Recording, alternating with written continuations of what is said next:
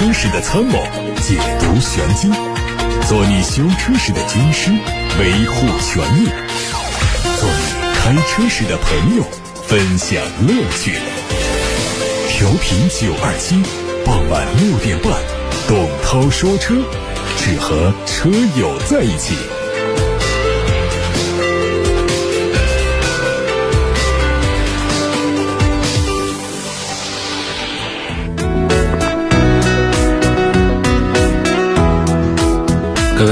是董涛，欢迎听我说车。今天是五月二号，我们这个小长假呢还剩下明天一天就结束了。有的朋友出去玩了，更多的朋友跟我一样待在武汉。待在武汉的，有的计划着出去玩，还没有来得及的，今天已经变天了，明天还要继续下比今天更密的雨。今天是以阵雨为主，晚上可能会下中雨，明天会出现大雨的情况，就更不适合出门了。所以没有出去玩的话呢，确实是比较遗憾，这假期就过去了。今年的这个五一长假呢，人还是非常多，车也非常多，堵车的、堵人的这种情形还是非常常见。但是整个的舆情啊，还是比较向好的，没有出现一些比较极端的一些负面的一些问题啊，还是比较好。昨天我们在节目当中跟大家说了一说，因为有位朋友提到了淄博烧烤，聊了几句之后呢，发现大家的反响互动还比较热烈。那么今天节目呢，我还特意准备了一下，就把这咱们这个今年的五一假期的旅游市场啊，给大家盘点一下，说一说。综合多方信息呢，在为期这五天的五一假期呢，预计出行总人数会达到两亿四千万。咱们总共十四亿啊，这有两亿四千万出行，当然这是人次啊，因为可能会出现一个人被多次统计的情况。总之，这个数字是非常大的，这已经超过了疫情之前的水平。一些主要的火车站的车票都已经售罄。报道说呢，出行人数在假期激增，表明啊，经历了三年的疫情防控之后，中国的经济复苏正在积攒动能。说四月二十九号到五月三号这。之间出行的人数将会比二零一九年同期增长百分之四，大家的平均出游距离是两百七到两百八十公里。如果说我们以武汉为圆心来设想一下，就是我们一般的出去玩是跑到哪里去，叫做跑两百七到两百八，这是一个中位数啊，就是平均出游的一个距离，差不多呢是从武汉出发的呢，应该是到宜昌。差不多这样的一个水平就是两百八。我们按照这样的一个半径来框的话呢，像从武汉出发到襄阳啊，到河南的驻马店呐，然后往东边到合肥啊，包括到南昌、到长沙、张家界那要更远一点，差不多就是这样的一个范围。这是我们全国这次五一出行的距离的一个中位数，有的可能跑了几千公里，有的也只跑了百把多公里，差不多是这样的一个水平啊。报道说呢，国内旅游的订单量达到了五年以来的最高水平，酒店搜索量是去年同期的九倍。五一假期旅游收入估计会超过一千二百亿人民币，这个数字呢是疫情前水平的八成。网上的很多视频都显示，在北上广啊、杭州这些城市，旅客在拥挤的车站里排队等待乘车，同时监管部门警告酒店和热门景点不许哄抬价格。中国。旅游研究院的院长叫戴斌，他在接受媒体采访的时候说呢，从预测的数据看，今年将是二零二零年以来最好的五一劳动节假日旅游市场，也将是旅游市场复苏和产业振兴的第一个转折点。今年五一期间的四个主要趋势，一个是游客多。第二个就是出游的距离更远，第三是出游的时间更长，第四是对文化体验的需求要更大一些。然后还有一些媒体报道了一些境外的出行，这个我们在今天节目里就不多说了，我们还是把国内的说完。像这个香港的南华早报报道说呢，海南政府和企业推出了各种活动促销和优化的产品服务，充分的适应咱们这次旅游的热潮。而海南政府呢，紧急开发了一些新的景点，吸引更多的游。客举办了一系列的文化活动，包括艺术节、歌剧演出和音乐会。企业代表们都说呢，他们已经做好了迎接消费者的准备，个人消费。超过多少的可以参加各种抽奖啊，什么这样的活动都很多。这海南呢，已经逐渐发展成为世界第二大经济体的顶级旅游目的地之一。那地方政府也正在努力的挖掘中国消费者被压抑的需求。分析认为呢，因为刺激消费是今年政府工作的重中之重，那么海南和当地企业采取的这些措施都表明，地方政府正在加大力度，利用人们释放的消费热情这个窗口期来发展地方经济。好，我们再把这全国各地啊值得一玩的排名比较靠前的一些省市地区跟大家说一说。我们把北上广这些都不说了，一般讲的就是一些以这个景点比较密集的地方为主的，比方说现在。我手上拿到一份材料呢，显示第一呢是厦门，是面朝大海、春暖花开的一座城。厦门是一个非常适合休闲散步、发呆的城市，所以五一放松呢，厦门是一个好地方。品尝它的特色小吃、海鲜盛宴，体验闽台风俗，海边骑自行车，这都是。假期的一个真正的打开方式，而不是扎堆堵车堵人。第二个目的地呢是云南，这是悠闲假期的代表地。云南是个很不错的地方，有风花雪月的大理，小桥流水的丽江，热带雨林的版纳，人间至美的普者黑，还有如梦似幻的泸沽湖。云南的美那是人尽皆知。广西想看山、看水、看海，那就去广西，甲天下的桂林山水。还有中国地质年龄最年轻的火山岛北海涠洲岛，还有桂林阳朔北海等等，这都是值得安排。四川，四川旅游资源非常的丰富，一年四季呢都有美景啊。成都的宽窄巷子啊，熊猫基地呀，太古里啊，都江堰呐等等，这都是非常好玩的地方。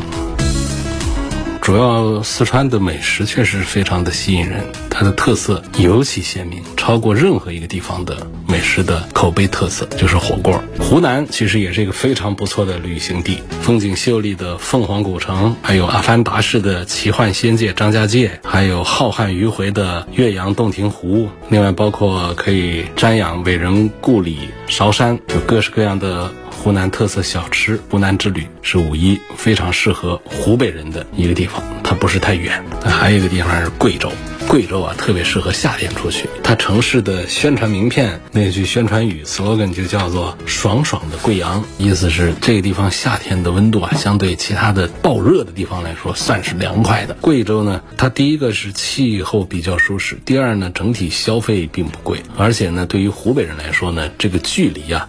也比较友好，不管是天上飞呀，还是地上走的话呢，都不是特别的辛苦。去那儿玩的话呢，像《西游记》当中有很多的拍摄地，大家都可以去打卡，什么黄果树瀑布啊这样的地方，还有全世界最大的苗寨——西江千户苗寨，另外有喀斯特地貌的这种大小七孔，还有梵净山等等，人杰地灵。贵州西安更不用说了，深厚的历史文化底蕴是它最吸引人的地方，有很多的文化名胜古迹，当然也是有很不错的自然景色。不管是走它的古城大街小巷，感受它的传统文化，还是到城墙上，还是到各个景点，最有名的那就是看兵马俑了。我们重点还要说一下湖北啊，不能把湖北给搞掉了。湖北的景点是比较多了，那我们说给本地人听呢，这个就很多余。这会儿是到湖北来玩的朋友们听一下，这还是有价值。我这还是排一下序吧。排在第一的，我仍然还是认为是黄鹤楼。尽管在武汉长期居住的，基本上都不大去黄鹤楼，除非是带队呀、带朋友啊、做向导去，一般不大去。这个很自然，就是每一个城市的当地人都对当地的排名第一的景点呢都不待见去，这个是很自然的，不代表黄鹤楼不好啊。就是这黄鹤楼，它是武汉。的十大城市名片之一，昔人已成黄鹤去。此地空余黄鹤楼，很多和黄鹤楼相关的著名的诗句都在流传，历代中国人为此振奋。黄鹤楼、岳阳楼、滕王阁，这是并称为江南的三大名楼。湖南的岳阳楼，江西南昌的滕王阁。听说今年的滕王阁是怎么说的？能背下滕王阁序的免门票，这个估计没几个人能免下这个门票了啊。第二呢，神农架。神农架呢是在湖北的西北边，在一六年就列进了世界遗产名录，是湖北旅游必去的一个景点。环境非常不错，非常适合全家人出游。三峡靠西边都得跑的，宜昌啊，就是因为这个三峡，所以这个旅游经济发展的很不错，有世界级的景点三峡大坝，而且呢还是古代名人屈原、王昭君的故里，可以去屈原故里文化区、三游洞、西陵峡、清江画廊，很多景点。都可以去看一看。那么在下一个呢，可以说的是武汉的东湖。武汉东湖呢是在中心城区，这几天呢是列进了全国十个人最多的景区之一啊，把东湖列进去了。它有听涛、墨山、落雁、吹笛，还有省博物馆这么几个景点来构成，很适合骑行游玩，吸引着很多人。武当山。排在第五位。武当山呢是在十堰，丹江口市是五 A 级的景区，太极拳的发祥地。它最著名的、最瞩目的就是古建筑群，是世界文化遗产，风光秀美。然后还有像恩施，恩施很值得去，恩施大峡谷全世界闻名。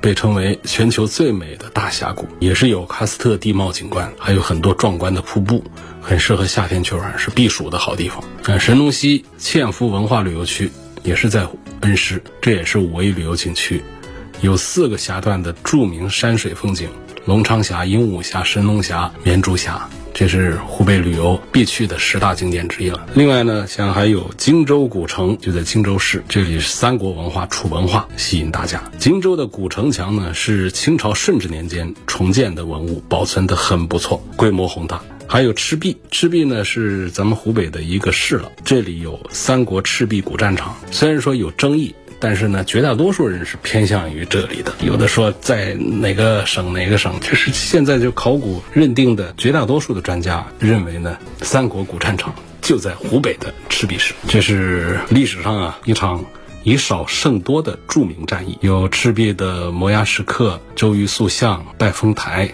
等等这样的景观，另外像这个武汉周边呢，值得玩的，像这个木兰也是值得看。木兰开车、坐车都很方便了，个把多小时就去了。在黄陂，就是武汉的一个非主城区，不远。这个木兰呢，也是成为我国的一个国家旅游局认定的一个五 A 的旅游景区了。有四大景区，分别是木兰山、木兰天池、木兰草原和木兰云雾山。这就跟大家介绍完了，说的是全国的。值得五一期间这样三四天、四五天时间出行的目的地，又提到了我们湖北的这些景点。董涛说车本来应该说汽车的，但是我们的车主生活。很重要的组成部分就是旅游和美食。那么我们在这个五一假期期间呢，昨天和今天都花了大量的时间板块跟大家分享旅游。各位在出行的路上有什么要跟大家分享的，都可以参与到节目当中来，通过董涛说车这个微信公众号，或者通过董涛说车 Pro 这个微信公众号，或者通过八六八六六六六六这个热线电话打进来参与节目互动。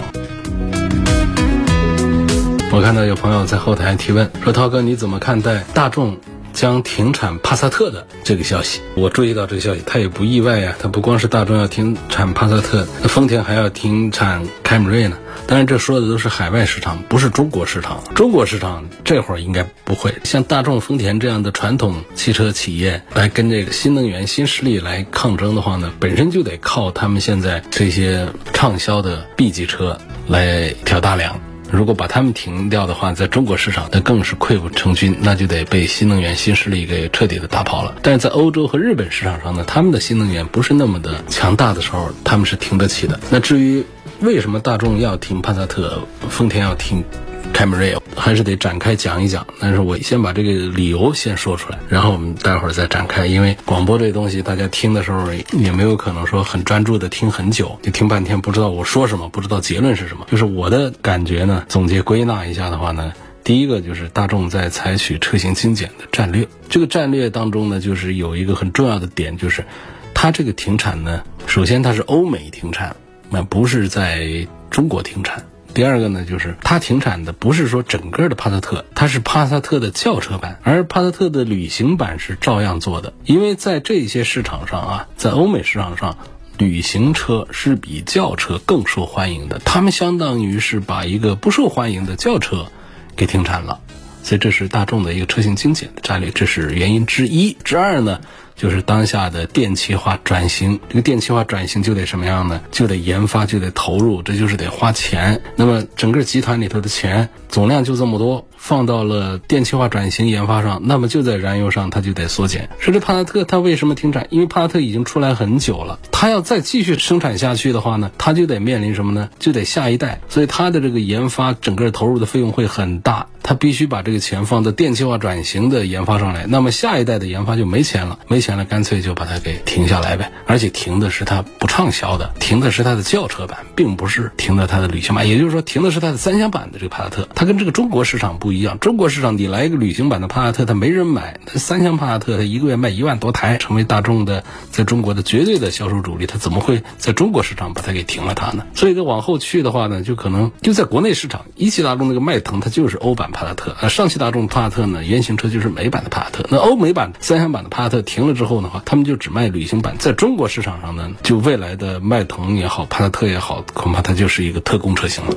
好，我们说这其实呢，就是想到的停产的两个原因。我相信停产还有别的原因在，所以我们就把这个事儿呢再展开聊一聊。它在美国市场已经在去年二零二二年就已经停了这个轿车版的帕萨特。那么大众计划呢，在欧洲市场上停止生产三厢轿车版的帕萨特，只保留旅行版的帕萨特。然后呢，现在也有消息说，日本的丰田它的凯美瑞也会退出日本市场。分阶段停止销售。你看到这些消息之后，大家就不大理解，卖的这么好的凯美瑞，它怎么也停产，跟大家告别？这很多粉丝觉得舍不得。其实呢，就是随着电气化进程加速，后面会有越来越多的经典燃油车被优化退出市场。像这个帕萨特，七几年到现在历经八代，可以说是大众销量最好的车，累计销量破了三千万辆。在中国市场上呢，我们认为说，从去年的数字来看的话呢。不管是迈腾也好，还是帕萨特也好，每个月的销量都是过万的，就是平均下来一年能卖到十五六万台，这么出色的表现，应该不会在中国市场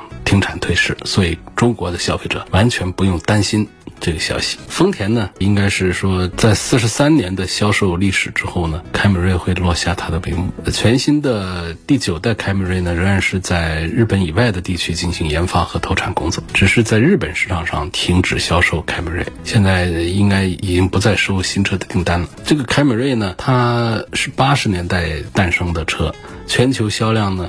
也超过了两千万辆。现款车型呢，从一八年推出来到现在已经过去了五年，需求还是非常的稳定。但是呢，也面临着要换代了。作为全球车型，凯美瑞在美国和中国都很受欢迎。美国市场上卖了一千多万辆，中国市场上呢累计也卖了几百万辆。所以这就是电动化搅局啊，让这个 B 级车竞争格局出现比较大的变化。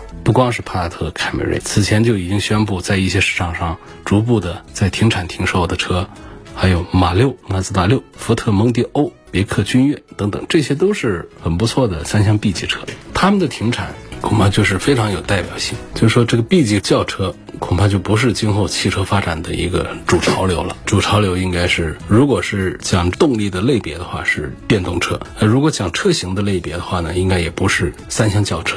恐怕是 SUV 啊、旅行车啊、两厢车这样的一些车型的形式。我们每一个国家呀，对车型的喜好需求是不一样的。你像美国人，他特别喜欢皮卡。日本人就特别喜欢那种 K car 小的不得了的那些，中国人就特别喜欢 SUV，比哪个国家都喜欢 SUV。所以车企呢也会根据当地消费者的喜好来布局车型产品。可能在早期市场竞争没那么激烈的时候呢，车企随便生产一台烂车出来，全球它都不愁销量。但是现在这个市场啊，一个就是在一些细分市场是逐步饱和，第二个是市场格局出现重大的变化，就是电气化的这个进程，就迫使各大车企对自己的产品矩阵来进行。重新调整，除了需求不太大，以及为了减少内耗，当然还有其他的一些原因呢。我们在这儿就不能一一的给大家全都把它点评出来了。反正不管是大众还是丰田还是其他的，就是他们停产停售一些车型，出于这个资源整合的需求，应对 SUV 的趋势，应对电气化的趋势，我觉得这都是可以理解的。毕竟旧的不去，新的不来。在中国市场，话要另说。如果你未来还想买一辆 B 级轿车的话呢，应该情形不会发生太大的变化。毕竟这个三厢轿车在中国市场上仍然是有非常。顽强的生命力的。东风风神的 H7 马赫版和长安的 Z6 做一个对比，这辆车我开的感觉，感觉 H7 底盘素质似乎是要好一些。但是从两个产品放到一起来做对比的时候呢，我推荐的还是要更慎重看一下，因为长安的欧尚 Z6 呢，它的价格体系要便宜一些。两个车子尺寸差不多，动力系统也都差不多，整个配置规格也都是直接的竞争对手。它那个欧尚有两个点，第一个它的价格要更便宜一些，第二个呢就是它的选择。则面要更宽一些。比方说，我们要它更狠的动力的话呢，Z6 上是有 2.0T 的，它的 2.0T 可以让这个车很快。但是呢，像东风风神的 H7，它这个马赫版的动力呢，1.5T 效率很高啊，动力也很足，有一百九十匹马力。但是呢，它不可能跟那个欧尚的 Z6 的两百多匹马力的来相提并论。所以我们要车子再快一点的话呢，它的 Z6 是更有优势一些。所以在本地市场上，在湖北的市场上讲的话呢，风神的 H7 它还是占有率要更高一些，号召力要更强一些。丰田的 RAV4 荣放和丰田的卡罗拉。谁更值得买？我要说什么呢？就是首先讲呢，RAV4 荣放跟卡罗拉它来自于同样一个平台，但是呢，荣放要重一些、大一些，卖的要贵一些，这是很正常的一个现象，不是丰田家的首创，大众家、本田家谁家都这么干。你比方说像本田家的缤智，它就跟这个飞度它是同平台的一个关系。你像大众家的途观，它就跟朗逸、速腾它们实际上是同平台的关系。到高端品牌上去也是可以找到一样的一个关系。你比方说像奥迪家的 Q 五，它就和奥迪的 A 四之间是有一个平台关系的，所以它就会尺寸大一点，它会卖的更贵一些。好，我们还是重点讲这丰田的 RAV4 荣放和卡罗拉，它们出自于同一个平台。卡罗拉呢是丰田的全球功勋车，那对整个丰田品牌的意义是非常重大的。在这个基础上，它研发出来这个 RAV4，经过了多次改款换代，现在这一代呢，它确实是做得更完善，设计上更动感，更有颜值，空间表现在同级别 SUV 当中也是一流的水平，在安全科技配置上也没有什么短板，像它全系的一些配置啊都做得很棒，很不错。动力上呢，选择起来也是比较宽泛，你要弱的有2.0的啊，你要强的有2.5的。呃，很成熟可靠的一些东西，就是整体上呢挑不出什么大的毛病来。呃，卡罗拉呢，因为它成本控制的就要比荣放要更加的严苛一些，它在配置上显然就没有荣放那么的丰富，并没有全系标配车身稳定系统啊什么这样的那样的一些配置。然后动力组合也不一样，它有双擎，有 1.2T、1.6、1.8这样的一些组合。在底盘构造上的话呢，荣放和卡罗拉都是一样的前副车架，后面呢是双叉臂和这个拖拽臂这样的形式。那么行驶的质感上讲呢，肯定是荣放比卡罗拉的那种单薄的底盘是要好不少的。内部空间上那更不用说，视野上更不用说。所以这两个车呢，相同地方也不少啊，就是讲这个 CVT 啊，变速箱的这个表现呢等等这方面，在各级市场上呢，卡罗拉的境况也明显是比荣放是要好。因为在紧凑级的 SUV 市场当中，荣放的竞争压力太大了，卡罗拉显然就没有它那么大的竞争压力。它在这个市场上，卡罗拉它是像王者一样的存在了。所以这两个车呢，就是是你看到的低配的来对比的话呢，一个荣放可以买两个卡罗拉了。那么你对比说，那这两个车谁更值得买？那我给你什么样的建议呢？就是你如果预算够的话呢，买个荣放啊，还是更推荐一些。有网友问：奔驰车有哪些通病啊？汽车这个事儿上呢，因为零部件实在是太多了，所以说各个品牌都会有自己的一些毛病。像奔驰上的一些车型上，就是燃油泵的问题啊，四轮定位容易失准呐，冷车启动有异响啊，等等，这不都是他家的一些毛病吗？这个要分车型讲，有的车型上毛病呢要突出一些，有的要好一点，包括它的转向机啊、减震器啊、水泵啊等等、喷油器啊这样的一些问题，可能在不同的车型上都会出现。我们不能说一个品牌上说不该出现这样的一些毛病啊，就是你做这样的严格的要求呢，其实能够把这些做好的呢，就是它的整个制造成本也会降低很多。它就是什么，它就会在技术上不那么要求技术上的进步化，要做的更那个。像刚才提到的丰田，为什么他们家特别擅长于控制这个整车的那个？它就是在新技术的应用上面，它是不像这些高端品牌那么的激进来使用的，所以他们在控制好产品的成本又控制好质量这之间，它更容易取得一个平衡一些。当然，还有一点呢，就是两个车企，像日系车企呢，它跟这个德系车企，它本身在盈利的逻辑上也都不一样，在造车的一些理念上也都不一样，会出现这样的一种情况，就是这些好的车、贵的车，它